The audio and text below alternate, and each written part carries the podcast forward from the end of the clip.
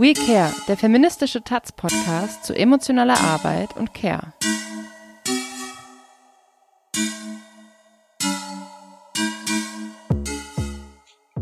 Herzlich willkommen an alle zum Podium, zum Online-Podium Visionen einer fürsorglichen Gesellschaft im Rahmen des Who Cares Feminist Art Festival. Und ähm, dieses Podium, was eigentlich äh, in Berlin hätte stattfinden sollen im Rahmen des Festivals, ähm, bringt verschiedene ähm, TeilnehmerInnen des Festivals beziehungsweise KünstlerInnen und Mitmachende zusammen und lädt sie ein, sich über Visionen einer fürsorglichen Gesellschaft auszutauschen.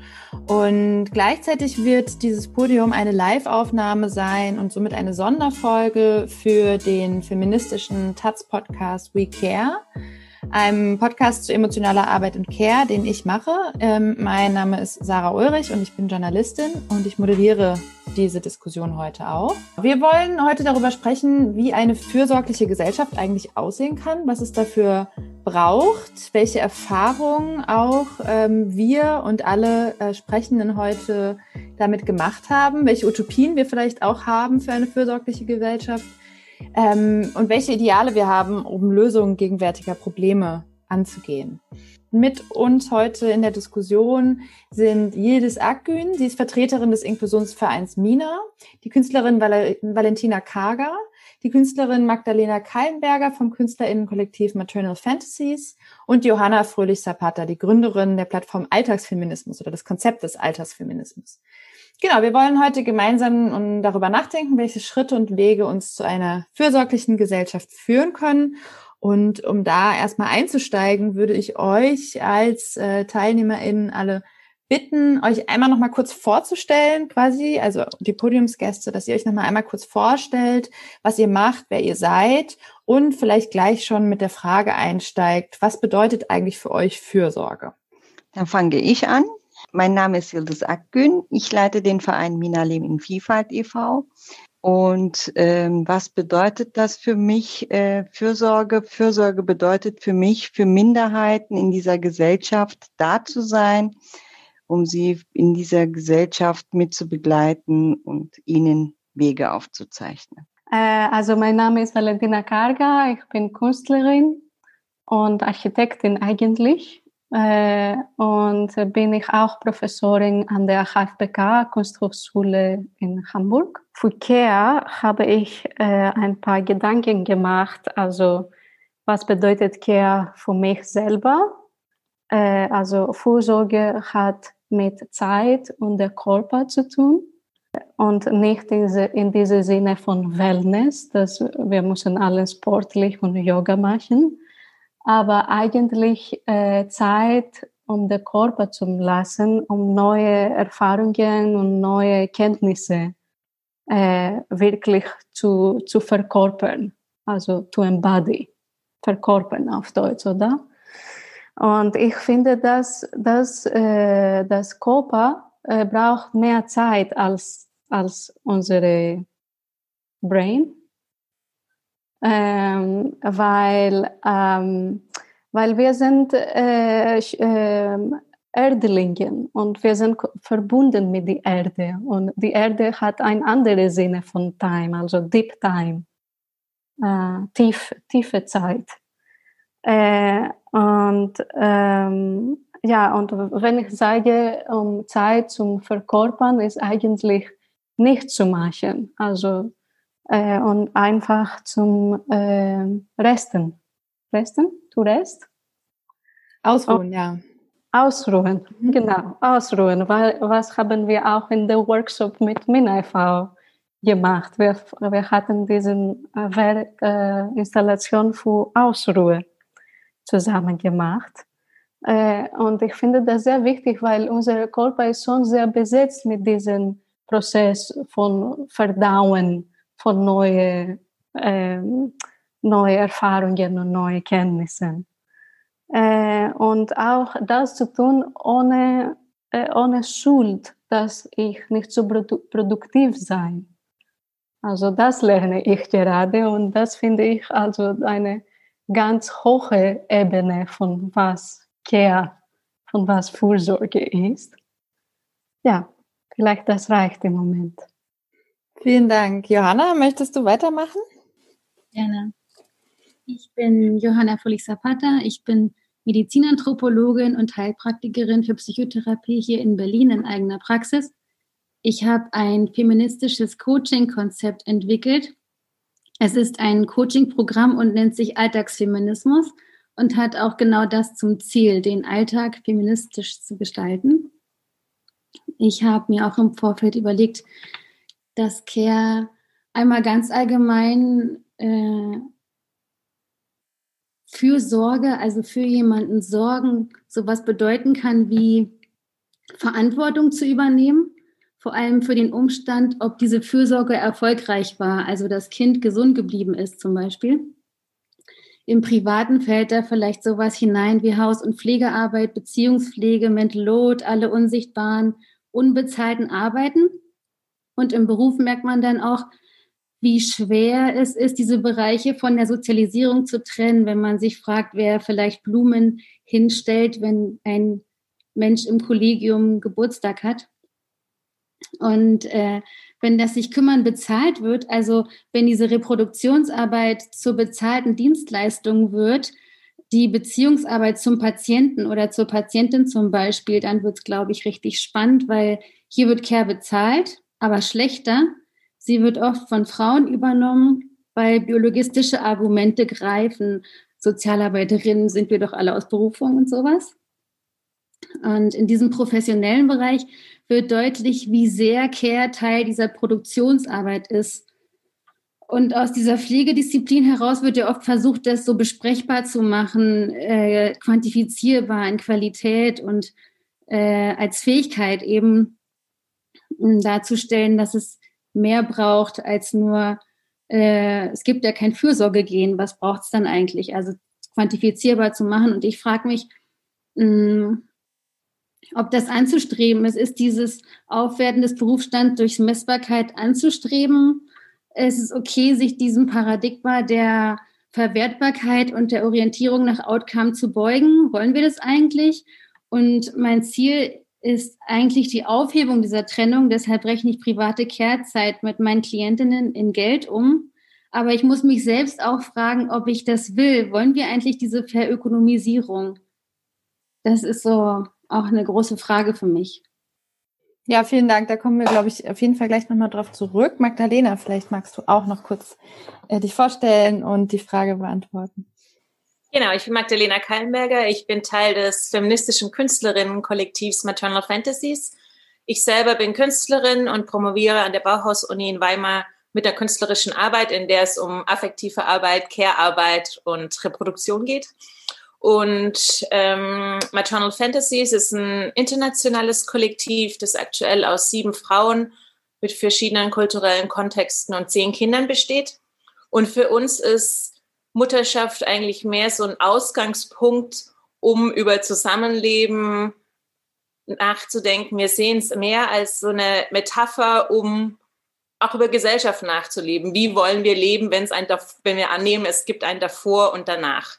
Und in dem Sinne ist natürlich Fürsorge, es klingt erstmal nach so einem sehr positiven Begriff des eine Welt erhalten wollens, aber wir nehmen es auch sehr viel praktischer jetzt, wenn, wenn ich einfach nur beim Kunstbereich bleibe, wo immer noch die, das Bild des männlich individuellen Künstlergenies existiert, dem versuchen wir eben mit unseren Projekten, unseren kollektiven Arbeiten was entgegenzusetzen, indem wir Kinder mit einbeziehen, indem wir mit Do-it-yourself-Style-Methoden, mit Pappmaché Body Extensions, mit Masken, wo feministische Ahnen eingeführt werden, bei mir mit Spiel und Improvisation und auch Unperfektheit arbeiten und das zulassen, legen wir so ein Stück weit mit unserer Arbeit auch so einen künstlerischen Entwurf für andere Formen des Zusammenlebens, die jetzt vielleicht, was Johanna angesprochen haben, nicht so durchökonomisiert sind, die Fehler zulassen, die Leerläufe zulassen.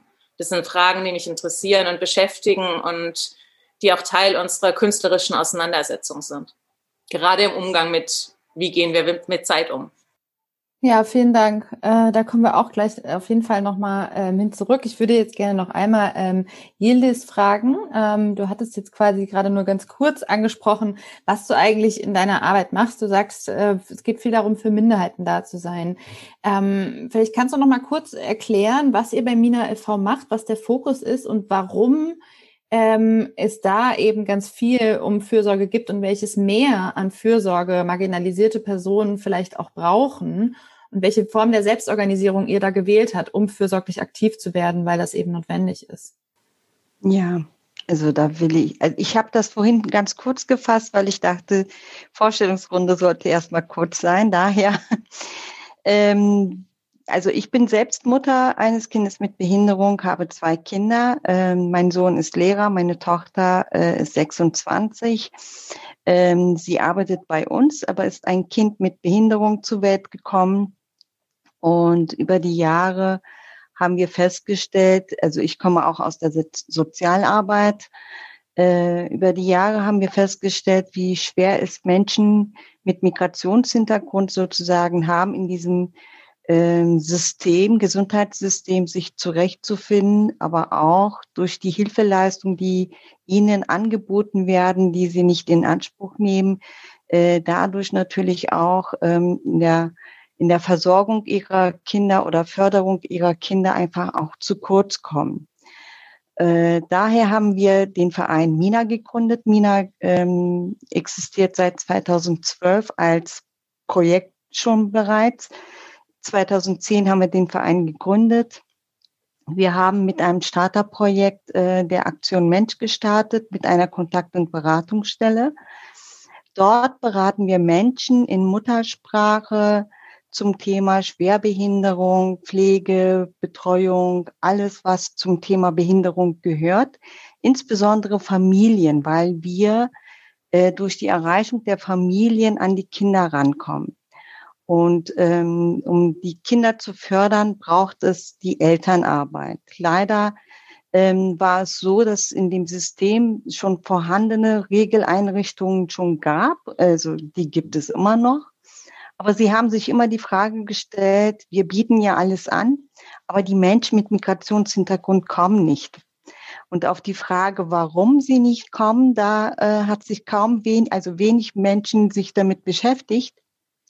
Und äh, genau die Frage haben wir uns gestellt. Warum sie nicht kommen, welche Bedürfnisse sie haben und welche Zugangsbarrieren es gibt, die sie nicht äh, bewältigen können und ähm, genau an diesem Punkt arbeiten wir. Das heißt, wir beraten die Menschen zu ihren Rechten, zu ihren Möglichkeiten. Ähm, wir bieten ihnen aber auch eine Plattform an, in dem sie sich in einer Selbsthilfe, in verschiedenen Selbsthilfegruppen ähm, aktivieren können, indem sie sich austauschen können, aber auch Empowerment stärken können. Weil das liegt uns ganz besonders, dass diese Menschen mit ihren Bedürfnissen, ihren Ängsten, alles, was sie brauchen, sozusagen äh, zu Wort kommt. Dass ihnen eine Stimme gegeben wird, dass sie mit ihrer Stimme sprechen und ähm, das gesamte Gesellschaftsangebot, äh, was vorhanden ist, auch mitentwickeln, mitgestalten. Daran arbeiten wir ganz besonders, dass ähm, sie als Gleichberechtigte in der gleichen Augenhöhe sozusagen wahrgenommen werden, aber auch zu Wort kommen und das ganze System mitentwickeln. Das heißt, wir beraten sie, wir bieten ihnen eine Plattform an, in dem sie sich selbst stärken können. Ähm, und diese selbstgestärkte das soll auch nach außen getragen werden. Das heißt, wir, wir, wir treten dann als Mina auf, indem wir in der Politik mitwirken, indem wir in vielen Gremien mitwirken, indem wir ähm, die Gesellschaften sozusagen ähm, ansprechen. Das heißt aber auch, die Gesellschaften der äh, Menschen mit Minderheiten, auch deren Gesellschaft muss zum Thema Behinderung ebenso sensibilisiert werden. Auch die werden angesprochen, ähm, weil wir auch Tabuthemen ansprechen. Also Tabuthemen heißt, ähm, äh, von Menschen mit Migrationshintergrund. Das heißt, wir bedienen ganz besonders türkischsprachige und arabischsprachige Menschen in Muttersprache. Und in deren Gesellschaft äh, sprechen wir auch Tabuthemen an. Tabuthema heißt auch, einen Menschen mit Behinderung loszulassen, in die Gesellschaft äh, selbstständig zu erziehen, dass sie aber auch die Möglichkeit be äh, bekommen, zu lieben oder Sexualität zu, äh, zu leben. Ähm, um, um all diese Themen sozusagen ähm, anzufassen, braucht es Zeit. Wir arbeiten mit den Leuten, mit den Menschen ähm, und sprechen darüber, dass sie selbst gestärkt sind, aber auch dann in der Gesellschaft die Möglichkeit finden, ähm, gleichberechtigt teilzuhaben. Vielen Dank. Ähm, ich würde da gleich anknüpfen mit der Frage, weil was da ja rauskommt, ist eben, dass ähm, mit diesen Notwendigkeiten von Fürsorge und den Fragen, die damit aufkommen und die Notwendigkeit, sich damit auseinanderzusetzen, ähm, geht ja häufig eine eigene Betroffenheit oder eine eigene Erfahrung irgendwie einher. Und ähm, Johanna, du hast eben so schön gesagt, dass es irgendwie, wenn wir über Fürsorge im Sinne einer Verwertbarkeit auch sprechen, uns auch die Frage oder beziehungsweise das Paradigma der Verwertbarkeit nutzen, um Fürsorge ähm, umzurechnen quasi, um die Wertigkeit Fürsorge, von Fürsorge zu äh, bezeichnen. Ähm, immer auch die Frage dahinter steht, wollen wir diese Verwertbarkeit denn? Und wenn wir jetzt aber darüber nachdenken, dass es häufig eben die Personen, die am meisten von Care-Arbeit betroffen sind, beziehungsweise am meisten Care-Arbeit leisten und am meisten emotionale Arbeit leisten, dass die ja auch dann diejenigen sind, die sich damit auseinandersetzen, was für Kämpfe das auch beinhaltet. Ähm, und dann wiederum dagegen stellen, wollen wir das trotzdem innerhalb einer Verwertbarkeit aufwiegeln, dann frage ich mich so ein bisschen, welche Lösungen gibt es denn noch? Welche Ideen gibt es denn noch? Wie, wie kann man, wie kann man denn Fürsorglichkeit ähm, oder Fürsorge auch für andere ähm, gesamtgesellschaftlich äh, als selbstverständlicher ähm, schaffen und dafür eine, eine höhere Sensibilität schaffen, dass es eben selbstverständlicher wird, ohne dass man jetzt das aus einer eigenen Betroffenheit oder aus einer eigenen Erfahrung heraus macht. Ja, ähm, also ich würde gern auch noch was dazu sagen wollen. Ähm, Fürsorge, das stimmt. Ähm, wir dürfen nicht vergessen, dass gerade diese Menschen auch Entlastung brauchen, die für andere da sind. Ähm, es kostet sehr viel Kraft, es kostet sehr viel Energie, es kostet sehr viel ähm, Auseinandersetzung sozusagen, weil man auch in erster Linie, wenn man für Minderheiten oder für ähm, ja für Menschen ähm, einsteht, die sich selbst nicht ähm, vertreten können oder nicht die Möglichkeit bekommen, sich zu vertreten. Und genau da brauchen wir tatsächlich Kraft, Kraft von mehreren Seiten, sei es die Politik, sei es die Gesellschaft, ähm, dass uns dahinter steht und uns die Möglichkeit bietet, tatsächlich auch für diese Menschen ein Wort sprechen zu können. Danke. Dann vielleicht direkt im Anschluss, Johanna, welche Strategien kennst du? Ich habe ganz viele Gedanken gleichzeitig, aber ich glaube, dass diese Sorge um die produktiven Verhältnisse die Fürsorge kolonisiert. Also wenn wir diejenigen sind, die lange Fürsorge in beiden Sektoren, also es ist egal, ob beruflich oder privat, geleistet haben, sind wir die, die im Alter Sorge tragen. Also sich jetzt auseinanderzusetzen als Fürsorge leistende Person, was auch die Feminisierung von Altersarmut im individuellen Fall äh, mit einem zu tun hat, ist, glaube ich, super wichtig. Wer so Kannst du das nochmal genauer erklären für Leute, die nicht so ganz im Thema drin sind? Gerne. Mhm.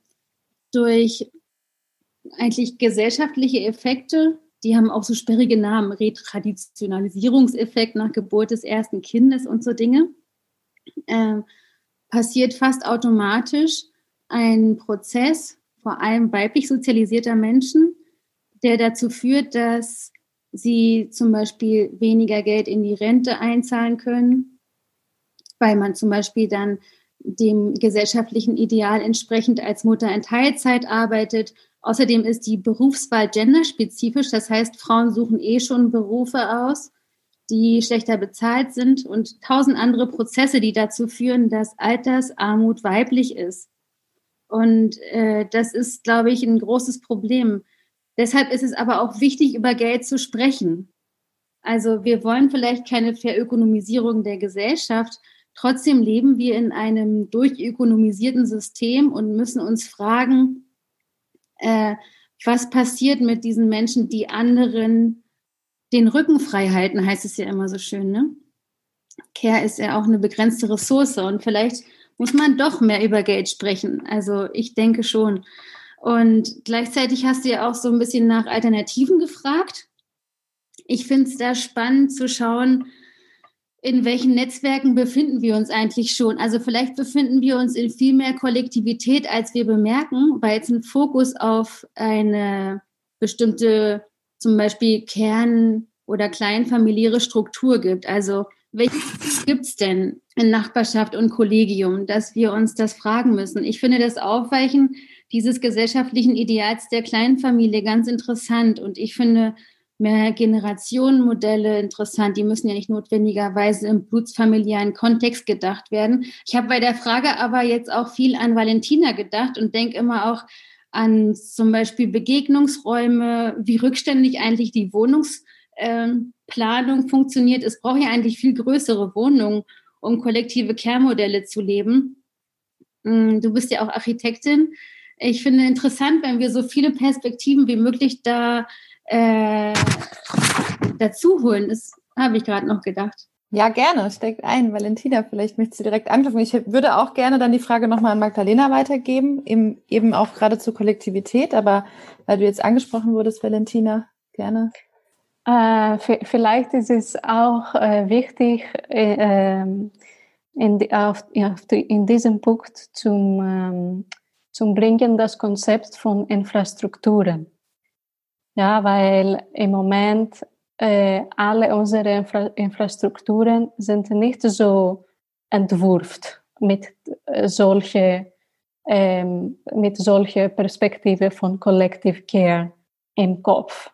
Und äh, ja, also wie wir wohnen und wie die Wohnungen äh, gemacht äh, sind, ist, äh, das Modell ist ganz andere. Also ist diese nur kleine Familienwohnungen.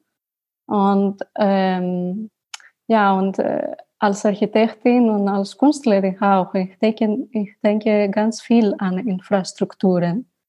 Und eigentlich, äh, ich versuche mit meinen Werk, äh, Modellen und Prototypen von äh, anderen Infrastrukturen zu entwickeln. Was können äh, noch existiert?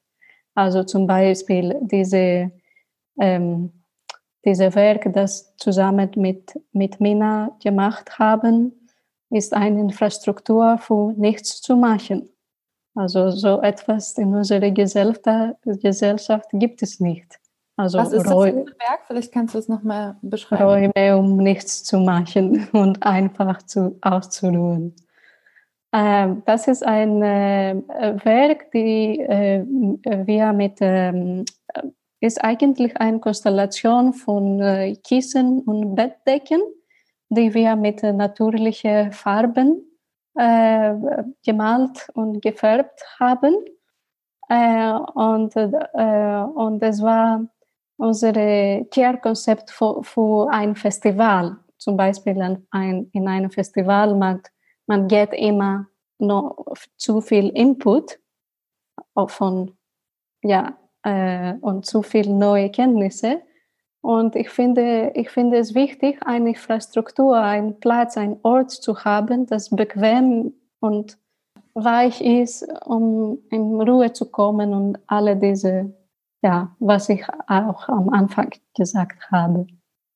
Und äh, deshalb finde ich auch, dass diese Konzepte sind, sind gut mit, mit, die, ähm, mit der Sprache von anderen, äh, von anderen äh, äh, Berufen, Berufen zu, also zum Beispiel äh, von Architektur. Also Architekten verstehen von äh, von äh, Infrastruktur. Ja, und deshalb ich, äh, ich I say this in English, so I mean that's why I'm I'm borrowing uh, concepts and uh, the language of uh, of the, the architectural world and the design world to, to merge together with these topics of care that come from so, more socially engaged perspectives and to bring these two together even in a language, uh, on the language layer. Danke, ich übersetze das kurz. Also Valentina hat gesagt, dass sie äh, Konzepte und Sprache der Architektur und des Designs quasi ausleiht, um sie eben mit Perspektiven auf Care ähm, zu verbinden, auch auf einer sprachlichen Ebene. Vielen Dank. Ich ähm, also finde das total interessant, weil eben genau dieses, also jede Person, die schon mal Fürsorge geleistet hat, weiß, wie viele Ressourcen das auch frisst und wie anstrengend das auch ist. Und es ist kann auch was total Schönes sein, aber eben auch was sehr ähm, Anstrengendes. Und gerade diese Überlegung von sich einfach mal ausruhen, einfach mal nichts tun, ähm, das ist, glaube ich, eine Sehnsucht, die ganz viele Leute haben. Und eben damit auch, also ich würde gerne nochmal da, da den Bogen zu dieser Kollektivität spannen. Also Magdalena, du arbeitest ja in einem Kollektiv, beziehungsweise deine, deine künstlerische Praxis bewegt sich in einem Kollektiv. Und du hast auch gesagt am Anfang, dass ihr quasi Mutterschaft als Ausgangspunkt nehmt, um über ein gemeinschaftliches Zusammenleben auch nachzudenken. Und vielleicht kannst du dazu noch mal was sagen, welche, welche, ähm, welchen Mehrwert oder auch welche Kraft und ähm, welche Freude du vielleicht auch in so einer Kollektivität siehst und welche ähm, Perspektiven auch so eine Kollektivität für eine äh, gemeinschaftliche Fürsorge bietet. Also ein wichtiger Aspekt, den auch Valentina genannt hat, ist ja diese neue soziale Infrastrukturen zu schaffen. Es gibt zum Beispiel fast keine Künstlerresidenzen, wo du Kinder mitbekommen, mitnehmen kannst oder wo es Betreuungsgeld für Kinder gibt, dass die Kinderbetreuung haben, während die Künstlerin oder der Künstler arbeitet. Deswegen haben wir eine unserer ersten Sachen, die wir gemacht haben, war diese Form der Landpartie, die wir entwickelt haben, eine selbstinitiierte Residenz. Und für diese Durchführung haben wir von vornherein, für uns ist eine wichtige Frage, was ist Care und was ist Arbeit und wo überschneidet es sich und wo eben auch nicht. Und Teil unserer künstlerischen Produktion ist, dass wir die Care-Arbeit mit einbeziehen. Innerhalb der Residenz, wir haben die Rollen Regie, Kamera, Schauspiel, Kinderbetreuung, Putzen, Kochen, Essen vorbereiten, all diese Dinge sind gleichberechtigt. Die sind die Sachen, die gemacht werden müssen, damit wir A, Spaß haben, damit wir, wir Arbeiten produzieren können, dass die Kinder mit dabei sind, wo sie dabei sein können. Und diese Sachen versuchen wir zu rotieren. Als Grundgerüst machen wir für jedes Projekt als Kollektiv, geben wir uns so eine Art Spielregeln zu, wie wir für dieses Projekt zusammenarbeiten. Zum Beispiel diese Fotoserie, die jetzt beim Who Cares Festival ausgestellt wurde, war der Ausgangspunkt, jeder sucht sich eine kunsthistorische Referenz jeder ist Regisseur einer Szene, sucht sich einen Ort in dieser ehemaligen Zementfabrik und die Regisseurin entscheidet, wie sich die anderen dort positionieren müssen, wie viele von diesen selbstgemachten Body Extensions sie mitnehmen und was da passiert und die anderen müssen praktisch mitlaufen. Also wir haben auch sowas, dass wir gegenseitig immer wieder Verantwortung abgeben als Teil des praktischen Handelns und Wirtschaftens. Dass wir versuchen, non-hierarchisch ranzugehen, dass es nicht ein Regisseur gibt und die anderen machen die Handlanger-Sachen. Natürlich in jedem Kollektiv gibt es unterschiedliche Begabungen und Expertisen, aber wir versuchen das immer wieder zu rotieren und auch, deswegen bin ich jetzt heute die Sprecherin, aber eben auch da, ich bin nicht das Gesicht von Maternal Fantasy, sondern wir versuchen das immer, immer wieder zu verteilen, dass, dass alle auch Sprecher sind mit ihrem Blickwinkel auf das Kollektiv. Und eben, dass, dass wir von vornherein all diese Sachen in einen Topf schmeißen und sagen, okay, das ist zu tun, wie können wir es verteilen, wie wird es beim nächsten Mal verteilt. Von den Finanzen zu Produktionssachen, zu künstlerischen Ideenentwicklung, zu Care-Arbeit, äh, Kinderbetreuung und Putzen. Vielen Dank. Vielleicht daran anschließend, also als offene Frage an alle. Also Sie könnt ihr gerne, ähm, wer möchte, beantworten. Also das ist natürlich ähm, das ist schon eine sehr tolle irgendwie ähm, Praxis, eine utopische Praxis würde ich sogar sagen, wie das irgendwie funktionieren kann. Ähm, aber natürlich auch in einem Kontext, das sich genau diesem Thema ja auch widmet. Ne? Also es ähm, ist natürlich auch ein Kontext, der das hergibt, sich damit so zu beschäftigen.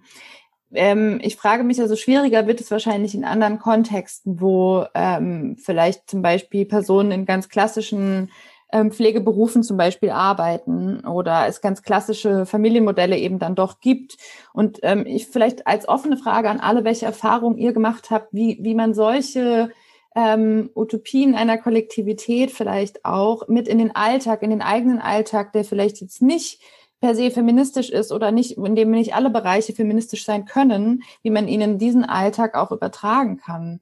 Welche Erfahrungen habt ihr da vielleicht, welche Ideen, aber vielleicht auch welche Fallstricke und welche Hürden seht ihr auch und welche Probleme? Ja, ich würde gern was dazu sagen wollen. Wir sind ja Mütter von Kindern mit Behinderung und davon gibt es ganz viele. Und ähm, gerade zu Corona-Zeit haben wir zum Beispiel jetzt auch gesehen, ähm, egal wie man auch gerne Fürsorge leisten möchte oder wie man sich auch gerne unterstützen möchte, gerade in dieser Zeit waren diese Familien auch sehr alleingelassen, auf sich alleingelassen. Ähm, auch wenn es die Entlastungsdienste gibt, auch wenn es die Einzelfallhilfen gibt, auch wenn es Leistungen gibt, die sie in Anspruch nehmen könnten, ähm, in erster, äh, also zu Anfang der Lockdown im März war das so, dass fast alle Institutionen zugemacht haben.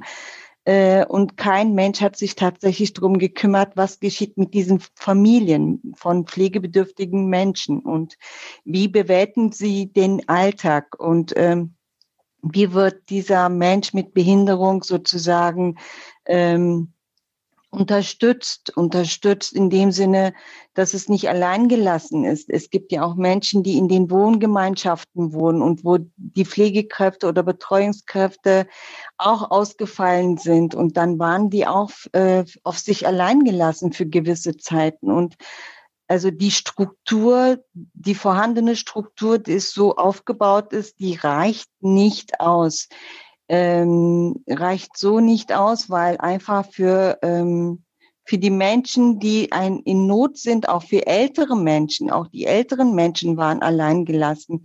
Sie durften dann nicht äh, rausgehen, aber ähm, ihre Einkäufe müssen betätigt werden. Sie müssen, mussten auch mal zu den Ärzten gehen, begleitet werden aber es hat an Menschen tatsächlich gefehlt und die fehlt es immer noch, obwohl sich über die Monate hätte ähm, sich noch vieles aufbauen können.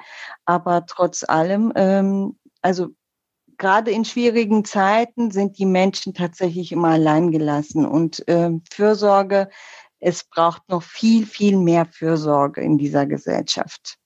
Ja, würde da kurz anschließen, ja. weil ich von genau diesem Thema eben auch persönlich betroffen bin. Ich bin eine alleinerziehende Mutter auch von einem Sohn mit äh, Behinderung und er war jetzt gerade zwei Wochen in Quarantäne geschickt. Er hat keine Symptome und ein Aspekt, der mich da dann so wahnsinnig stört, dieses, dieses Zurückgeworfensein auf das Individuum. Sowohl was jetzt Mutterschaft angeht, dass es immer nur um diese biologischen Zusammenhänge gibt, die einfach nicht tragend sind. Und ich finde es, ähm, ich finde, dass eben gesellschaftliche Verhältnisse ähm, weitergedacht werden würden. Es gibt dieses schöne Wort von Wahlverwandtschaften oder im Englischen Kinship Models. Ich frage mich, warum wurden Gesetze gemacht, wo sagen, ja, nur die Erziehungsberechtigten können sich mit dem Kind treffen. In meinem Fall bin ich die Einzige, die eine Woche oder zwei Wochen oder drei, vier alleine mit dem Kind ist, was weder für das Kind gut ist noch mich. Da müssen die Gesetze von vornherein offener formuliert werden und auch in dem, was die Bedürfnisse sind der Leute, die geschützt werden sollen, wie jetzt die Kinder. Die brauchen Ansprechpartner, da können diese Institutionen nicht geschlossen werden in der Zeit. Es muss, es müssen unterschiedliche Stimmen gehört werden, um unterschiedliche Bedürfnisse zu ähm, artikulieren in einer Krise wie Corona, damit sinnvolle Maßnahmen getroffen werden können, in meiner Meinung. Nee, das ist ja super, weil das äh, zeigt ja auch total, was glaube ich, also was ja auch der, der Ausgangspunkt für diesen Podcast überhaupt ja war, nämlich eben die Erfahrung in der Corona-Krise ähm, sind plötzlich ganz viele Leute, die eigentlich dachten, dass sie ihre Fürsorgemodelle ganz gut organisiert haben, sind plötzlich krachen gegangen und plötzlich ist Fürsorge zu einem zentralen, öffentlich diskutierten Thema geworden. Ne? Also gerade wenn es jetzt um die um den Pflegeberuf geht, ähm, und trotzdem hat niemand eine Antwort darauf gehabt, warum Fürsorge so wenig wert ist und warum Fürsorge auch so ungleich verteilt ist und warum gerade eben auch marginalisierte Personen und Flint-Personen auch so viel Fürsorge leisten. Also ähm, Flint-Personen nochmal kurz äh, Frauen, Lesben, Intern, nicht-binäre und Trans-Personen. Und ähm, also das finde ich eben ganz interessant, dass die Debatte ist da und trotzdem scheint es irgendwie immer noch ganz viele Fragezeichen zu geben. Ich würde vielleicht gerne nochmal dich, Johanna, fragen, eben weil du ja auch als äh, eben dieses feministische Coaching-Programm ähm, entwickelt hast. Ähm, ich weiß nicht ganz genau, ob das auch eher auf einer individuellen Arbe äh, Ebene des Empowerments auch arbeitet oder ob es da schon auch quasi Modelle gibt, nach außen zu gehen in, in seine, ihre Communities. Vielleicht kannst du dazu noch was sagen. Ja. Einmal ist es, ich bin Medizinanthropologin sehr von dem Bewusstsein über den Kontext dann auch genährt. Und es ist trotzdem eine individuelle Empowerment-Arbeit. Also das Programm geht vom Ich aus und dann in die Beziehung Ich und Du und verortet neu in Ich, Du in der Welt in so einer auch eine Arbeit um das Bewusstsein, wie sehr die Gesellschaft und uns als Individuum prägt und wie wir uns da neu verorten wollen. Und insofern ist es eine Empowerment-Arbeit. Aber ich denke natürlich nicht nur Gesellschaft mit, sondern nehmen sie dann in diese Auseinandersetzung mit den Klientinnen zum Ausgang. Ich glaube, dass das Wissen um die Verhältnisse, über die wir uns hier austauschen, ganz wichtig ist, aber dass das Wissen nicht ausreicht, um zum Beispiel Handlungsimpulse zu hinterfragen oder Unterlassungsimpulse oder sich auszuruhen, wie Valentina sagt. Das braucht eben auch dann eine Reflexion dieser Handlungsimpulse, wenn das Kind niest, sofort das Taschentuch zu zücken. Ich glaube, das ist es. Und was ich da mache, ist, dass ich mit den Klientinnen langfristige Strategien entwickle, die auf vielschichtige Art und Weise Psyche, Herz, Körper, Ideal mitdenken. Und wir reden nicht nur über Geld. Also wir reden auch, ich bin Gestalttherapeutin, darüber, wie dem sich für alles verantwortlich fühlen zu entkommen ist. Und wie, und wie geht das? die Handlungsimpulse erstmal wahrnehmen. Und dafür braucht es genau das, das Innehalten und die Zeit. Und deswegen finde ich auch nochmal ganz wichtig zu sagen, dass es ein Privileg ist. Also wir müssen eben auch daran arbeiten, dass Menschen diese Zeit und das Privileg und auch das Geld haben, sich damit zu beschäftigen. Also es setzt ja auch eine gesellschaftskritische, auch unsere Gespräche hier, ist ja eigentlich eine Arbeit auf einem anderen Level. Meine Forderungen sind politisch. Meine Arbeit setzt am Individuum an. Was mir immer wieder auffällt, ist, ähm, dass also da haben wir eben schon äh, kurz drüber gesprochen, die Personen, die davon auch betroffen sind oder damit eben Erfahrungen machen, die die Fürsorge sowieso leisten, diejenigen sind, die sich dann damit auch auseinandersetzen. Ne? Und ähm, dass eben es häufig auch also das Problem der Ungleichverteilung von Fürsorge und der fehlenden Anerkennung auch dafür, ähm, das ist ein Problem, was ja häufig die Personen reflektieren, die eh sowieso können ganz viel Fürsorge geben und die dann aber auch, also klar, man kann lernen, darüber daraus Auswege zu finden, aber ich frage mich schon auch immer wieder, inwieweit ist es denn an den anderen Personen, also ganz konkret an Cis-Männern auch, ähm, das anzugehen, das zu hinterfragen, das zu sehen und daran zu arbeiten. Und das ist für mich, wenn ich über Utopien einer fürsorglichen Gesellschaft nachdenke, dann denke ich auch darüber nach, welche Forderungen stelle ich denn an die Personen, die tendenziell weniger Fürsorge leisten. Vielleicht äh, kann ich die Frage direkt an euch geben. Welche Forderungen stellt ihr denn oder wie geht ihr denn vielleicht auch mit den Personen in eurem Umfeld in den Austausch darüber?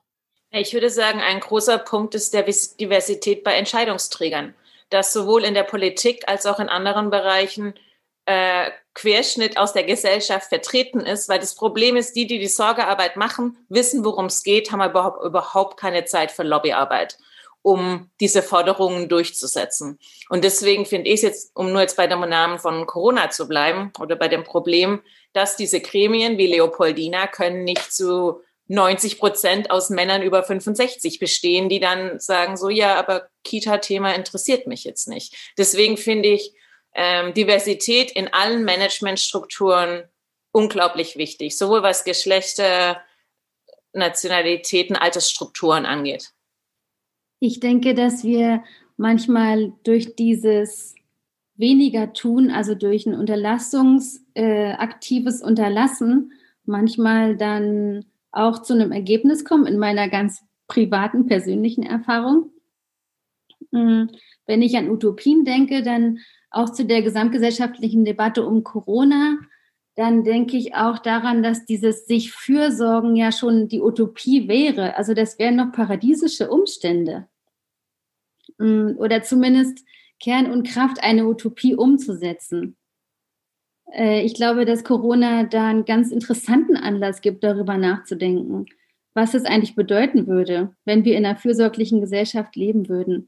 Und das Glanzlose ist eigentlich, dass diese Arbeiten ständig wiederholt werden. Also es sind immer dieselben Aufgaben.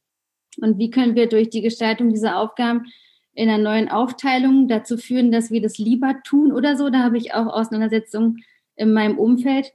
Ich lebe selber in einer großen WG mit meiner Schwester und ihrem Mann und äh, ganz ähm, unterschiedliche Modelle haben wir ausprobiert. Und im Moment äh, wasche ich nur Wäsche, ausschließlich Wäsche für sieben Personen. Und meine Schwester kocht und alle machen ganz unterschiedliches in ihrem Leben, aber zu Hause immer dasselbe, auch um nicht diese Auseinandersetzung immer wieder führen zu müssen darüber, dass das Bad, weil ich habe das letzte Woche geputzt, jetzt so aussieht und wenn ich dran bin, dann bin ich vielleicht gründlicher, weil ich anders zu schauen gelernt habe. Das nochmal so durcheinander zur persönlichen Erfahrung. Utopie ist für mich, ähm, ich könnte jetzt aus meiner Kindheit berichten. Ich komme aus einer äh, Kleinstadt, wo eine Großfamilie zusammengelebt hat. Ähm, in einem Hof haben dann ähm, Schwägern, äh, Schwägerinnen und alle gemeinsam ihren Haushalte gehabt. Also Utopie, so eine Gesellschaft würde ich mir wünschen, wo ein alter Mensch von allen gemeinsam gepflegt und betreut wird, wo Kinder von allen gemeinsam ähm, erzogen werden, äh, wo aber auch die Gesellschaft auch die Verantwortung trägt. Wenn sich zum Beispiel ein Jugendlicher draußen anders auffällig äh, benimmt, dass ein anderer Erwachsener auch anspricht und sagt, wie man sich äh, in einer Gesellschaft zu verhalten hat. Aber auch in allen anderen Fragen, dass sich jeder verantwortlich fühlt für eine Gesellschaft. Äh, so würde ich mir das wünschen wollen. Und Inklusion. Inklusion ist für mich zurzeit noch Utopie, äh, aber ich würde es mir wirklich wünschen, in Zukunft Inklusion zu leben. Dass Menschen, egal wie sie sind, wie verschieden sie auch sind oder ähm, was auch immer, dass ihre Bedürfnisse einfach gedeckt werden. Für sie entsprechend auch die Möglichkeit gegeben wird, dass alle Barrieren ähm, weggeräumt sind und sie ein Teil dieser Gesellschaft mit sind, ähm, wo man sich einfach nicht als Minderheit fühlt und wo man sich nicht ähm, als nicht zugehörig fühlt, einfach ein Teil dieser Gesellschaft auf der gleichen Augenhöhe sich fühlt. Also so was wünsche ich mir, wo wir jeder Einzelne ein, ähm, ein, uns das als Aufgabe sehen, für, ein, für andere da zu sein. Ja, also äh, mir ist ein bisschen schwierig, äh, für die Utopie zu sprechen, ohne erst zu er erklären, diese Frage, also für wen, für wen äh, vorsorgen wir? Äh, und äh, wenn es okay ist, äh, vielleicht fange ich an mit dieses Thema. Ja, Aber sehr gerne. Ich hatte nämlich sowieso auch äh, die Frage im Kopf, wenn es um ein aktives Unterlassen geht, zum Beispiel dem Kind nicht die Nase zu putzen oder so, dann frage ich mich auch, wer leidet darunter? Und das schließt sehr an diese Frage ein, für wen sorgen wir eigentlich? Also sehr gerne. Genau. Aber äh, ich wollte das auf Englisch zu sagen. Ja, genau, dann versuche ich wieder zu übersetzen. Ähm, ich, genau. ich, mache Pausen. ja, mache Pausen. Mhm. Also, um, so yes, so I think it's it's uh, very important to define a little bit better about for whom we are speaking, because we are clearly talking uh, about people and about through our you know, uh, women uh, through our perspective as human beings slash women, mothers, and so on. and I think that's uh, that's very important.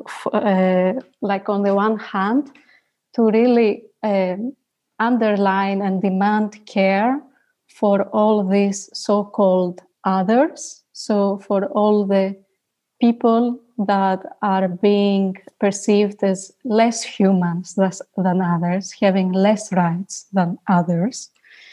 Uh, and I'm talking, you know, uh, um, about you know people of color, women, uh, indigenous people, people with special needs that we talked about, uh, older people, uh, the LGTB community, and in general, anybody who falls out of the norm of the white supremacy and patriarchal standards. Genau, Valentina sagt, es ist sehr wichtig zu definieren, für wen wir eigentlich sprechen und über wen wir sprechen. Ähm, und wir sprechen irgendwie über Menschen und Frauen und aus unserer Perspektive als Frauen, Menschen, Mütter. Ähm, und es ist aber wichtig, quasi zu unterstreichen, ähm, die, also die Fürsorge zu unterstreichen für all diejenigen, die als anders gelabelt werden. Also diejenigen, die weniger Rechte haben als andere. Und sie hat ähm, gesagt, es geht dabei vor allem um People of Color, um Frauen, um Indigenous People, um ähm, Menschen mit besonderen Anforderungen, Menschen mit Behinderungen, um Ältere, um die LGBT-Community. Also um alle, die quasi außerhalb einer weißen patriarchalen Norm sich befinden. Mhm. Ja, and, and uh, the second, uh, uh, the second person, although it's not a person exactly, that I would like to speak how important it is to start caring more or caring differently about is nature, because also from the same Western perspective, nature is an endless uh, pr- provider of resor- resources for human beings to do whatever we want about it. And now I think this perspective starts to change, and it has to change, I think, but more from this post human discourse that I'm a big fan and I'm following. Uh, with this idea that, that nature is in itself uh, an organism, just like us.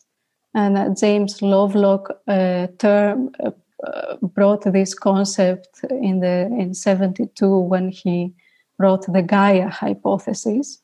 So, and now Bruno Latour also published uh, new books very recently about that. So, see, trying to, to see nature and the earth as a whole big organism of which we are also part of.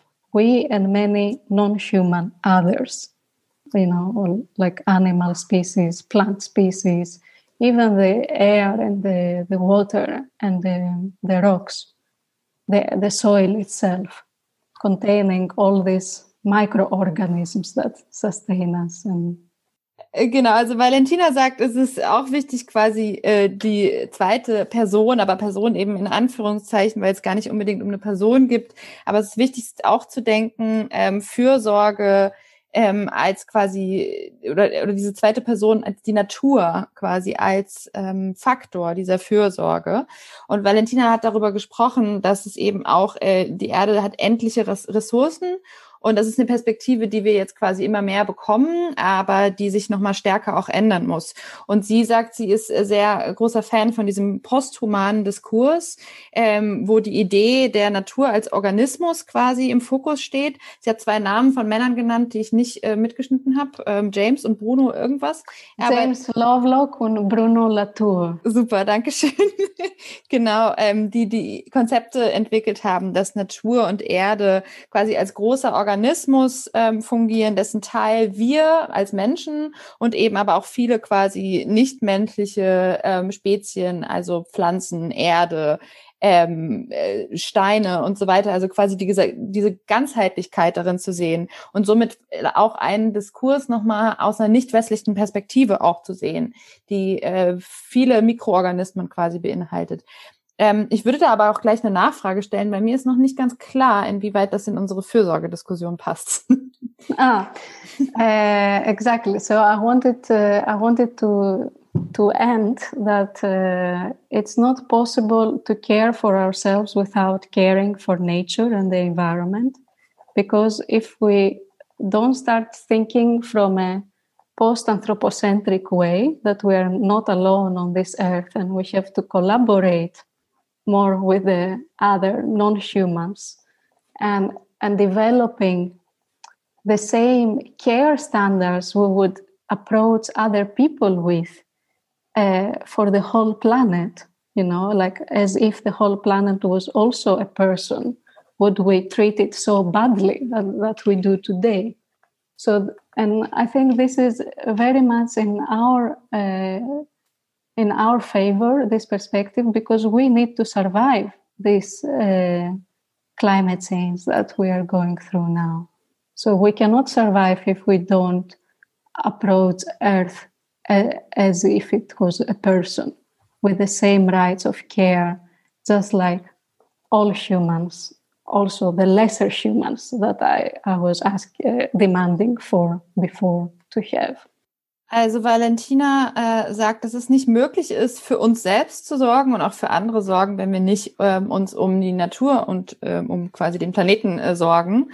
Und plädiert für eine postanthropozentrische Perspektive, also eine Perspektive, die nicht nur den Menschen im Fokus ähm, hält, sondern eben auch ähm, das drumrum und plädiert dafür, dass wir gleiche Fürsorgestandards für die Erde ähm, aufbringen sollten, die wir quasi für andere Personen auch aufbringen sollten und sie quasi ähm, nicht so schlecht behandeln sollten, wie wir sie behandeln, ähm, weil eigentlich aus dem ganz einfachen Grund, dass wir den Klimawandel überleben wollen und müssen ähm, und es aber nicht geht, einfach das quasi das, das, das grundsätzliche Überleben gar nicht möglich ist, wenn wir nicht auch schauen, ähm, welche Fürsorge wir quasi an die Erde geben, ähm, wie wir sie auch für überlegen, wie wir sie an Personen geben können.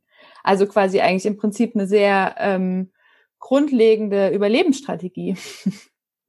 Nur noch kurz zur Ergänzung wollte ich zu dieser Taschentuchidee kommen. Und zwar denke ich, dass mehr Verantwortung übernommen werden muss Stichwort äh, CIS-Männer, bevor wir jetzt äh, schauen, wie sehr die Sozialisation im Körper spürbar ist durch so einen Handlungsimpuls mit dem Taschentuch. Ich finde den interessant nur deshalb, weil die Gestalttherapie, diese Form der Psychotherapie, die ich praktiziere, sehr viel mit dem Körper arbeitet und wir durch dieses Beobachten unserer Körper und dieses Verkörperte der Sozialisierung da spürbar machen können und da auch gut ansetzen können. Mm, ich möchte nicht eine Individualisierung eines gesellschaftlichen Problems. Also Frauen sollen jetzt bitte hier Maternal Gatekeeping mal aufhören, ihre Taschentücher zu zücken. Das möchte ich klarstellen. Ähm, ich habe mich ja, ich habe mir jetzt gerade die Frage gestellt, ähm, vielleicht an äh, Yildiz und Magdalena nochmal, ähm, die quasi beide gesagt haben, sie sind Mütter von Kindern mit Behinderung. Inwiefern, inwiefern welche solche Diskurse, ähm, wenn wir darüber sprechen, welche quasi theoretischen Konzeptionen es noch geben kann und wenn wir darüber sprechen, welche möglichen Diskurse man noch heranziehen kann und so und so. Ähm, und wenn wir auch darüber sprechen, das hatte Johanna vorhin gesagt, dass es auch ein Privileg ist, sich überhaupt damit auseinanderzusetzen und solche Ideen quasi zu entwickeln. Und inwieweit das quasi in einer alltäglichen Auseinandersetzung mit Fürsorge, zum Beispiel für ein Kind mit Behinderung in eurem Fall jetzt speziell oder auch eben sonst für ein Kind oder für eine alte Person oder ähm, für eine andere Person, die eine besondere Fürsorge braucht. Ich glaube, also Fürsorge brauchen wir alle, aber ähm, vielleicht, wenn man sehr stark als fürsorgende Person auch eingebunden ist, inwiefern solche Utopien und solche Diskurse denn alltäglich überhaupt zu stemmen sind oder was es vielleicht im Alltag ähm, erstmal für ganz andere, ganz grundlegende ähm, Probleme, Konflikte und auch Fragen gibt. Also Fürsorge für ein Kind mit Behinderung bedeutet, dass man für das Kind vom Geburt bis zur Ende sozusagen einfach da ist. Aber wir sollten und wir sollten einfach nicht vergessen, dass diese Kinder ein Teil dieser Gesellschaft sind und dass diese Kinder äh, Gesellschaftskinder sind und nicht nur wir bis zum Tod die Verantwortung für diese Kinder tragen sollten. Ähm, ich finde, dass wenn, wenn das System das so verstehen würde, ich erlebe immer wieder, dass gerade Kinder, die ähm, einfach durch ihre Behinderung sehr verhaltensauffällig sind, äh, schwer pflegebedürftig sind, wo einfach die Betreuung, die Pflege sehr aufwendig ist, dass für diese Kinder auch schwer Plätze zu finden sind. Das sei es jetzt, also man hat Probleme in der Schule, man hat in der Nachmittagsbetreuung Probleme. Äh, wenn dann später in einer Wohneinrichtung gehen sollte, dann hat man Probleme. Äh, man bekommt sie schwer unter in Förderzentren.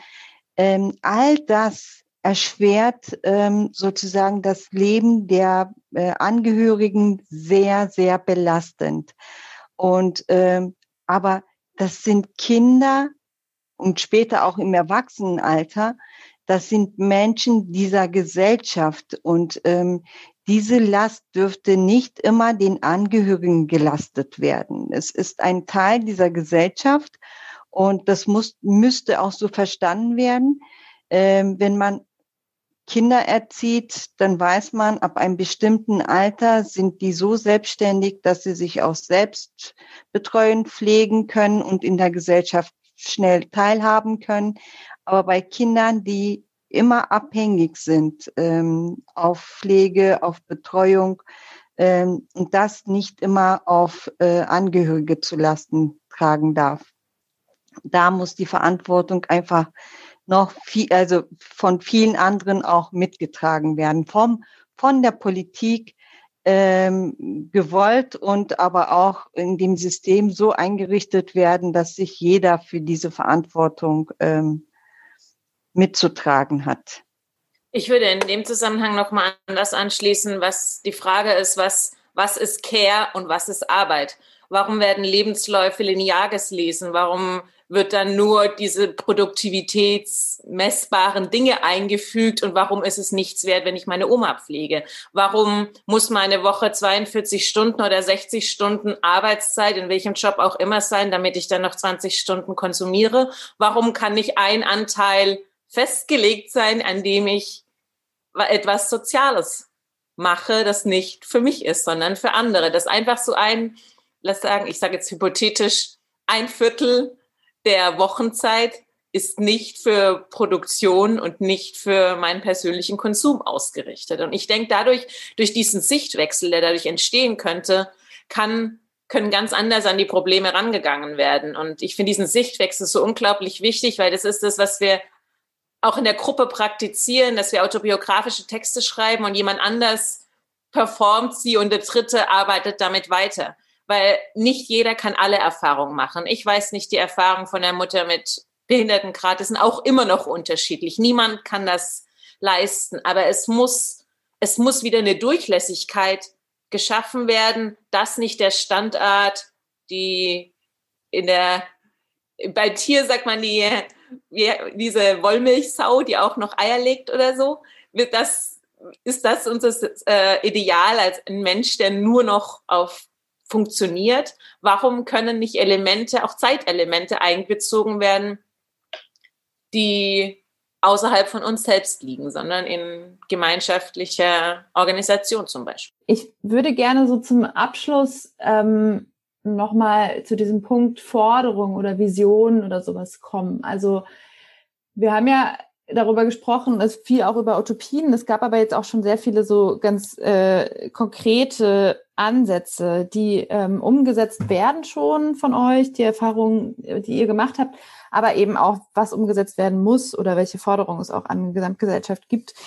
Wenn wir jetzt mal wirklich einer reinen Utopie denken würden, da würde mich interessieren, wie sieht denn für euch die Utopie, sagen wir in fünf Jahren, einer, äh, wir haben in fünf Jahren eine tolle fürsorgliche Gesellschaft und alles funktioniert ganz super. Wie sieht eure Utopie aus? Vielleicht so in zwei, drei Sätzen. So, wie stellt ihr euch das vor? Bei mir sieht so aus, wie gesagt, ähm, Inklusion. Inklusion in fünf Jahren wird gelebt, gleichberechtigte, gleichberechtigte Teilhabe selbstbestimmtes Leben und ähm, ja, dass die gemeingesellschaftliches ähm, äh, Tragen von Fürsorge gut verteilt ist und dass die Menschen als Angehörige, als Betroffene nicht ähm, belastet werden. Ich wünsche mir eine Verfürsorglichung der Gesellschaft. Das fände ich sehr utopisch, dass dieses Fürsorgen als Zustand dann ja wirklich äh, unglaublich paradiesisch, stelle ich mir das vor. Die Utopie wäre aber ganz konkret, äh, ich liebe so konkrete Dinge, wünsche ich mir dann so Sachen wie Individualbesteuerung, also politische Rahmen in fünf Jahren, die das möglich machen könnten. Oder eine Rentenreform, ganz allgemein auch das Bewusstsein, dass es eben ein Privileg ist, sich in eine Selbstverantwortung zu geben oder in so ein Gespräch, wie wir es hier führen. Äh, ich glaube, dass Empathie erlernbar ist und dass es wichtig wäre, da sich auch in Situationen, zum Beispiel in die Situation, in der Jelis und Magdalena leben, da hineinzuversetzen, auch in meiner Situation als kinderlose Frau. Und das das fände ich schön, wenn wir auch Zeit hätten, um auszuruhen und Löcher in die Wand zu starren auf den Kissen von Valentina und uns diese Dinge, also das vorstellbar und begreifbar zu machen. Ich äh, finde auch super interessant, was Magdalena gesagt hat mit diesem Zeitkontingent. Ich selber arbeite mit meinem Kollegen Florian Ruland an einer App, die ich auch utopisch finde, mit der man Fürsorgearbeit sichtbar macht und dann untereinander aufteilen kann die hilft bei der Organisation und soll eben auch einen finanziellen Ausgleich innerhalb der Paarbeziehung möglich machen. Das finde ich auch utopisch, darüber zu reden, wie wir uns als Menschen, die wir entscheiden, zusammenzuleben, in welcher Konstellation auch immer, da uns auch auf Augenhöhe zu begegnen. Also mir fällt total schwer, utopische Forderungen zu stellen, weil ich habe sehr viel zu sozialen Bewegungen, Frauenbewegungen und Forderungen der letzten 100 Jahre, 200 Jahre recherchiert und es wurde schon so viel gefordert und gewünscht. So, ich bin ein Mensch mit relativ weniger Geduld. Ich würde eher an praktische Forderungen wie Johanna anknüpfen und sagen, Rentenreform, andere äh, ja, Arbeitszeitkonten, ähm, Residenzen für Künstler mit Kindern, kein Ausschluss von Kindern von allen Erwachsenen Dingen, aber nicht mit Kindern. Das ist auch wiederum nur ein Platzhalter für Behinderte, Alte, alle, die in der Gesellschaft ausgegrenzt werden. Deswegen, ich glaube nicht an Utopien. Ich glaube nur daran, dass wir versuchen können, Stück für Stück kleine Wege uns selber Freiräume zu schaffen, die können dann Utopien genannt werden, aber ich hätte lieber, dass sie mein Leben sind. So. Alles, was, äh, was er gesagt habe, ist äh, sehr richtig und das ist auch meine Vorst äh, Teil meines Vorstellungs.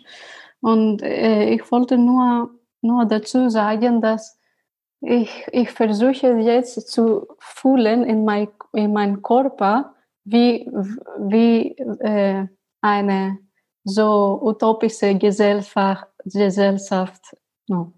I'm saying that um, I, I'm really now fantasizing how would it feel to be in such a caring society and immediately get this sense of ah, you know, like we can relax now here. So I don't know, maybe this this is also, you know, it's not so intellectual, but more, maybe it's also important to fantasize in this way. Ich übersetze noch mal kurz. Ähm, also Valentina sagt, sie versucht, äh, sich dahin hineinzufühlen, wie eine fürsorgliche Gesellschaft sich überhaupt so anfühlen würde und bekommt sofort so ein, so ein, so ein Entspannungsgefühl irgendwie, so ein, ah, wie toll. Ähm, genau, und sagt, es geht vielleicht auch gar nicht so sehr darum, ähm, das nur, individuell, äh, nur intellektuell zu denken, sondern eher auch dann mehr ins Fühlen zu kommen und zu fühlen, wie sich diese Entspannung einer fürsorglichen Gesellschaft anfühlen könnte. Okay, ich würde jetzt da mal ganz kurz die Fragen aus dem Chat ähm, aufgreifen. Die sind jetzt nicht äh, speziell an eine von euch gestellt. Zumindest kann ich das nicht rauslesen, sondern eher auch an alle. Und wer gerne antworten möchte, kann gerne darauf antworten. Ich, ich lese mal vor. Ich würde gerne noch mal fragen, inwiefern Care, also Fürsorge, auch etwas damit zu tun hat, Verantwortung zu erkennen und wahrzunehmen. Zum Thema weiße Cis-Männer ist die fehlende Fürsorge nicht oft auch Verdrängen von Verantwortung beziehungsweise solidarisch in einer Gemeinschaft zu agieren. Genau, ich glaube, wir haben das Thema auf jeden Fall schon angesprochen. Ich weiß nicht, vielleicht gibt es da jetzt gerade noch, ein, noch einen guten Anknüpfungspunkt für eine von euch, da nochmal drauf einzugehen. Vielleicht ganz kurz geht es auf jeden Fall auch um die Aufgabe von Privilegien Und diese Verantwortungsübernahme wäre damit verbunden. Also Privilegien zu reflektieren und dann auch abzugeben. Okay, dann würde ich an die nächste, über die nächsten Frage übergehen. Könnte eurer Meinung nach eine fürsorgliche Haltung beigebracht oder erlernt werden? Und wenn ja, wie? Beziehungsweise könntet ihr einige Tools nennen? Bei uns wird es zum Beispiel erlernt, ähm, indem wir Praktikanten zum Beispiel bei uns aufnehmen. Praktikanten, die erstmal bis zum dem Tag sozusagen kaum Kontakte mit Menschen mit Migrationshintergrund oder mit Menschen mit Behinderung hatten. Und äh, durch dieses Praktikum Erfahrung, die sie dann sozusagen mit uns als Menschen mit Migrationshintergrund, aber auch zu den jeweiligen betroffenen Menschen mit Behinderung Kontakt aufnehmen, ähm, da entwickelt sich sozusagen schon die Erfahrung, dass sie sehen, ah, das ist ja gar nicht so ähm, so was Schwieriges gewesen, was ich mir so gedacht habe, mit Menschen mit Behinderung Kontakt aufzunehmen. Und diese Erfahrungen, diese persönlichen Erfahrungen, die sind Gold wert, Schatz wert. Und ähm, genau da setzen wir sehr viel an, indem wir einfach ähm, unterschiedliche Menschen in die Praktikas bei uns aufnehmen, aber auch ähm, Konzepte entwickeln, indem wir ähm, Kooperation eingehen, wie zum Beispiel auch jetzt ähm, mit WUSCare, aber auch ähm, WUCARES, pardon, äh, indem wir auch mit anderen äh, Akteuren immer wieder Kontakt aufnehmen, dass Menschen mit Behinderung oder Nichtbehinderung zusammenkommen, gemeinsam was entwickeln und durch diese Kontakte entwickeln sich diese Fürsorgen, dass sie einfach äh, aus den Erfahrungen sich noch viel mehr trauen, an diese Menschen äh, heranzukommen. Genau, es gibt noch eine längere Frage. Ich lese sie kurz vor. Wo seht ihr neben den Forderungen auf politisch-struktureller Ebene Anknüpfungspunkte, um Veränderungen, was Sorgearbeit und die Verteilung von Verantwortung anbetrifft, herbeizuführen?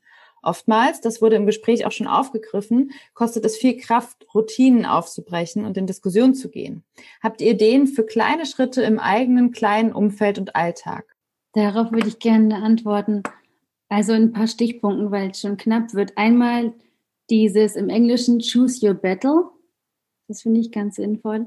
Dann eine Selbstsensibilität. Also vielleicht noch mal kurz für die Personen, die nicht Englisch sprechen, also den richtigen Kampf quasi wählen, welche, wo man an welcher Front man kämpfen will und welcher nicht. Genau, auch zu schauen dann, welche Ressourcen habe ich gerade, auch da selbst fürsorglich zu sein und zu sagen, wenn ich jetzt in diese Auseinandersetzung um die Arbeitsverteilung gehen möchte, wie geht es mir gerade? Will ich das jetzt gerade tun? Also auch um die Zeit zu wissen, die eigene Kraft einschätzen zu lernen. Also so eine Selbstsensibilisierung zu bekommen und dann auch ganz selbst mitfühlen zu schauen, dass es oft eine Frage der Identität ist. Wenn wir uns identifizieren mit bestimmten Aufgaben, dann ist es gut, wenn man oder Frau, wenn wir da einfach ähm, das klingt jetzt ein bisschen esoterisch, das meine ich gar nicht so, aber großherzig mit uns auch sind in dieser Neuverteilung oder in diesem, wie identifiziere ich mich jetzt in dieser, äh, wie verorte ich mich neu in dieser Welt, die so geformt war, dass für mich vorgesehen war, ganz bestimmte Aufgaben zu übernehmen mit ganz bestimmten Konsequenzen für mich, die ich nicht mehr bereit bin zu tragen. Also die nächste Frage ist ähm, von einer der Organisatorinnen des Festivals, Valeria. Das Festival wurde vor der Corona-Krise konzipiert und möchte eine nachhaltige Wirkung erreichen. Was können wir lernen? Was sollen wir für das nächste Mal besser machen oder lauter rausschreien? Und wie können CIS-Männer besser erreicht werden? Große Frage. Möchte jemand darauf antworten? Okay, dann antworte ich mal äh, polemisch. Jeder von uns bringt nächstes Mal zu einer Veranstaltung zehn Männer mit zu diesem Thema. Wobei ja dann die Verantwortung auch wieder bei uns liegt, dass wir diese Männer aktivieren, mitzukommen. Stimmt natürlich. äh, ja, pick your battle. Um, I think it's a it's a good experience to learn to leave to leave a room for the the uncontrollable to happen. So that and to accept that we don't control everything and also I think how the festival worked to kind of resolve the situation in a really last moment, I think that was a really big learning experience. And maybe we should all learn from that, how to adapt ourselves in urgent moments. Okay, ich übersetze kurz. Also Valeria sagt, es ist äh, eine gute Erfahrung zu lernen, Raum für das Unkontrollierbare zu lassen und zu akzeptieren, dass wir eben nicht alles kontrollieren können. Und das Festival ist ein guter Beispiel dafür, wie quasi im letzten Moment äh, viel so umgedacht werde und äh, wurde und sehr spontan quasi gehandelt wurde. Und dass das äh, eine dieser Lernerfahrungen sein kann, eben zu schauen, wie kann man spontan auf Situationen reagieren und damit dann umgehen lernen. Und vielleicht, wenn ich daran anknüpfen darf, ist ja vielleicht auch gerade die Corona-Krise auch ein guter Moment, wo wir irgendwie gucken können, wenn wir die Ressourcen haben, mal innezuhalten und mal zu schauen, was ist gerade passiert und was kann ich daraus auch lernen. Also zum Beispiel geht es mir so, mir und meinem Freundinnenkreis geht es so, dass wir ganz viel aus dem ersten Lockdown zum Beispiel lernen an ähm, Erfahrungen, die wir da gemacht haben, ähm, Fürsorge kollektiv zu organisieren und da eben auch gelernt haben, wie wir daran zum Teil auch gescheitert sind und wie wir damit jetzt in einem zweiten Lockdown noch anders umgehen wollen. Zum Beispiel mit alleinerziehenden Müttern oder Menschen, die eben nicht in der WG oder in einer kollektiven Lebensform wohnen. Okay, dann gibt es noch eine Frage, die lese ich noch mal kurz vor. Ich frage mich, wie Nachbarschaft anders gedacht werden kann, um einen Raum zu schaffen, in dem Nähe, Betroffenheit und Solidarität in Bezug auf Care gleichzeitig entstehen kann. Ähm, Nachbarschaftsarbeit, Gemeinwesenarbeit, äh, darauf legen wir auch großen Wert, indem äh, nachbarschaftliche ähm, QMs zum Beispiel, dass die QMs ähm, für alle Nachbar Quartiersmanagements, die Quartiersmanagements ähm, in den jeweiligen Orten, Bezirken, äh, dass sie sozusagen schon auch dahin arbeiten, dass die, an die ganze Nachbarschaft gedacht wird. Das heißt, wer wohnt da, wie wohnen sie da, wie sind die Kontakte zu den älteren Menschen, äh, welche Familiengruppen äh, kommen zusammen, äh, dass man da ganzheitlich guckt, dass man Angebote schafft für alle Nachbarschaft, so dass alle in den jeweiligen ähm, Organisation, Entwicklung der Nachbarschaft des Kiez mit einbezogen werden, äh, wo sie in der Gemeinschaft sozusagen wohlwollend wohnen können in der Nachbarschaft. Das heißt, ähm, dass kein Mensch aufgrund ihrer Nationalität oder religiösen Hintergründe oder anders aussehen oder ähm, aufgrund des Alters nicht teilhaben kann an dem Geschehen. Äh, es müssen alle an der ganzen Entwicklung des Kiez ähm, mitwirken, mitgestalten, damit sie sich da auch zu Hause fühlen und wohlwollend ähm, da wohnen können. Äh, die Infrastruktur, wie vorhin schon erwähnt wurde, die Infrastruktur und die ähm, ja, gemeinschaftliche, das muss noch viel mehr gefördert werden. Also gesellschaftliche Teilhabe, die ja auch irgendwie äh, da schon anfängt, was wir vorhin gesagt haben, mit über wen spricht man eigentlich und mit wem spricht man eigentlich und wer wird auch gehört. Ja. Okay, ähm, gibt es noch weitere Fragen oder Anmerkungen oder etwas, was ihr sagen wollt? Also es ist, glaube ich, wenn wir jetzt in einem Raum sitzen würden, dann würden wir, glaube ich, ein bisschen zu einem runderen Abschluss kommen. Das wäre, äh, glaube ich, ein bisschen leichter als jetzt äh, mit diesen mit diesen Pausen zwischendurch, ähm, wo man nicht so richtig auch in so einem aktiven Gespräch sein kann. Genau, deswegen würde ich jetzt auch einfach nochmal den Raum für euch öffnen, ob äh, noch irgendwas äh, fehlt. Also ich meine, ich glaube, wie gesagt, dass wir über alle eure Perspektiven noch viel länger sprechen könnten und es da noch ganz viel spannende Aspekte gibt. Ähm, aber vielleicht gibt es ja was, was euch jetzt gerade noch total drängt, was ihr jetzt gerne noch loswerden wollt. Ich würde gern zum Abschluss mich bedanken. Ähm, wir hatten ja die Chance, die Möglichkeit, mit unseren Kindern in diesen Cares ähm, sozusagen gemeinsam einen Workshop zu gestalten und aber auch die Kontakte zu den Künstlern äh, zur gemeinsamen Gestaltung eines Workshops äh, in den Genuss kommen. Und das war ein schönes Erlebnis äh, für die betroffenen Menschen mit Behinderung, äh, in dem sie einen Teil haben konnten. Äh, dafür bedanke ich mich. Auch dieser Austausch war für mich auch mal interessant, weil ansonsten diskutiere ich viel mehr mit Menschen aus der Behindertenhilfe oder Migrationsbereich, äh, weniger mit Menschen aus, aus Kunst.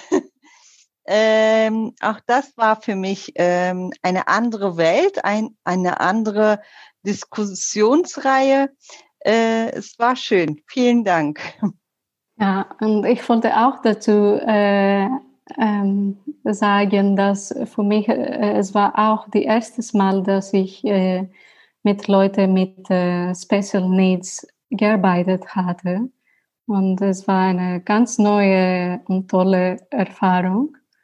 Und ich will auch äh, mich bedanken an Yildiz und Valeria äh, für das, aber auch an euch alle für diese tolle Diskussion. Ich möchte mich ebenfalls bedanken. Ich fand es super spannend. Ich habe viel mehr Fragen jetzt als vorher noch. Und mich macht das demütig, also darüber zu sprechen, weil ich denke, wie tatsächlich unsere Abhängigkeit, also wie diese Interdependenz, wie wirklich die eigentlich ist. Ich fand diese Perspektiven super äh, bereichernd und frage mich, wie, wie sozial das soziale Wesen Mensch eigentlich sein kann äh, für wie viele Menschen kann ich eigentlich mitdenken, äh, wann übersteigt das meine eigene äh, Fähigkeit. Und äh, das finde ich ganz, ganz interessant. Damit bleibe ich zurück. Ich würde gerne als Schlusssatz nochmal das, äh, nicht nochmal, das Element der Freude äh, an Gemeinschaft ähm, reinbringen, weil das ist bei allen Forderungen, die wir stellen, zum Beispiel jetzt als Gruppe, bei unserer ganzen Recherche, bei unserer persönlichen politischen Arbeit, die Freude, die wir haben am gemeinsam miteinander Dinge zu gestalten, die Kinder mit einzubeziehen, das ist sowas, was ich so oft unterschätzt finde. Und oft wird immer nur in Leistung gedacht und dieses wird ausgelassen. Und ja, das wäre mein Schlussgedanke. Bei allem, was wir über Care denken, die Freude, die Befriedigung, die es auch gibt, andere Perspektiven kennenzulernen, wie jetzt heute Abend und ja, durch andere zu sehen, das ist so eine Bereicherung. Danke euch. Ja, dem kann ich mich nur anschließen. Das ist auch ein schönes Schlusswort. Vielen, vielen Dank euch. Ich fand es auch total interessant und ähm, gehe auch mit ganz vielen Fragen raus, was ich aber total super finde, weil Fragen ja auch zum Nachdenken anregen. Und ähm, genau, ich äh, ja, nehme, glaube ich, viel mit und möchte auch gerne viel davon nochmal weitertragen und freue mich total, dass diese Diskussion dann auch äh, genau ab Dienstag quasi auch äh, als Podcast dann online ähm, sein wird und äh, hoffe, dass es somit auch eure Perspektiven noch ein bisschen weiter verbreitet werden können. Ähm, genau. Herzlichen Dank äh, an euch, an die, die mitdiskutiert haben, an die, die Fragen gestellt haben und vor allem eben auch an Valeria und die OrganisatorInnen des Festivals. Und danke dir. Ach so, ja, gerne. Ja. ja, genau. Und äh, ja, ich wünsche euch noch einen schönen Abend und äh, hoffentlich bis bald.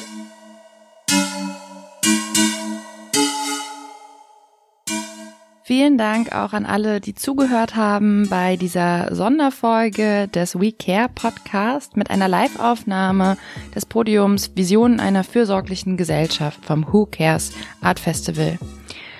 Ja, diese Folge war jetzt erstmal die letzte vor der Winterpause. Es wird im Januar weitergehen mit dem Podcast und dann wollen wir uns nochmal genauer anschauen, welche Möglichkeiten es von emotionaler Arbeit als kritische Männlichkeitspraxis gibt. Wir wollen nochmal genauer auf das Thema Equal Care, also gleichwertige Care-Verteilung schauen und auch darüber sprechen, warum das Private politisch ist und die Maske der Liebe, wie die Soziologin Eva Ilus es nennt, äh, nochmal genauer betrachten. In der Zwischenzeit folgt uns doch gerne auf Facebook, Twitter und Instagram oder auf taz.de und wenn ihr wollt, dann unterstützt doch die Taz durch unser solidarisches Bezahlmodell Taz zahl ich.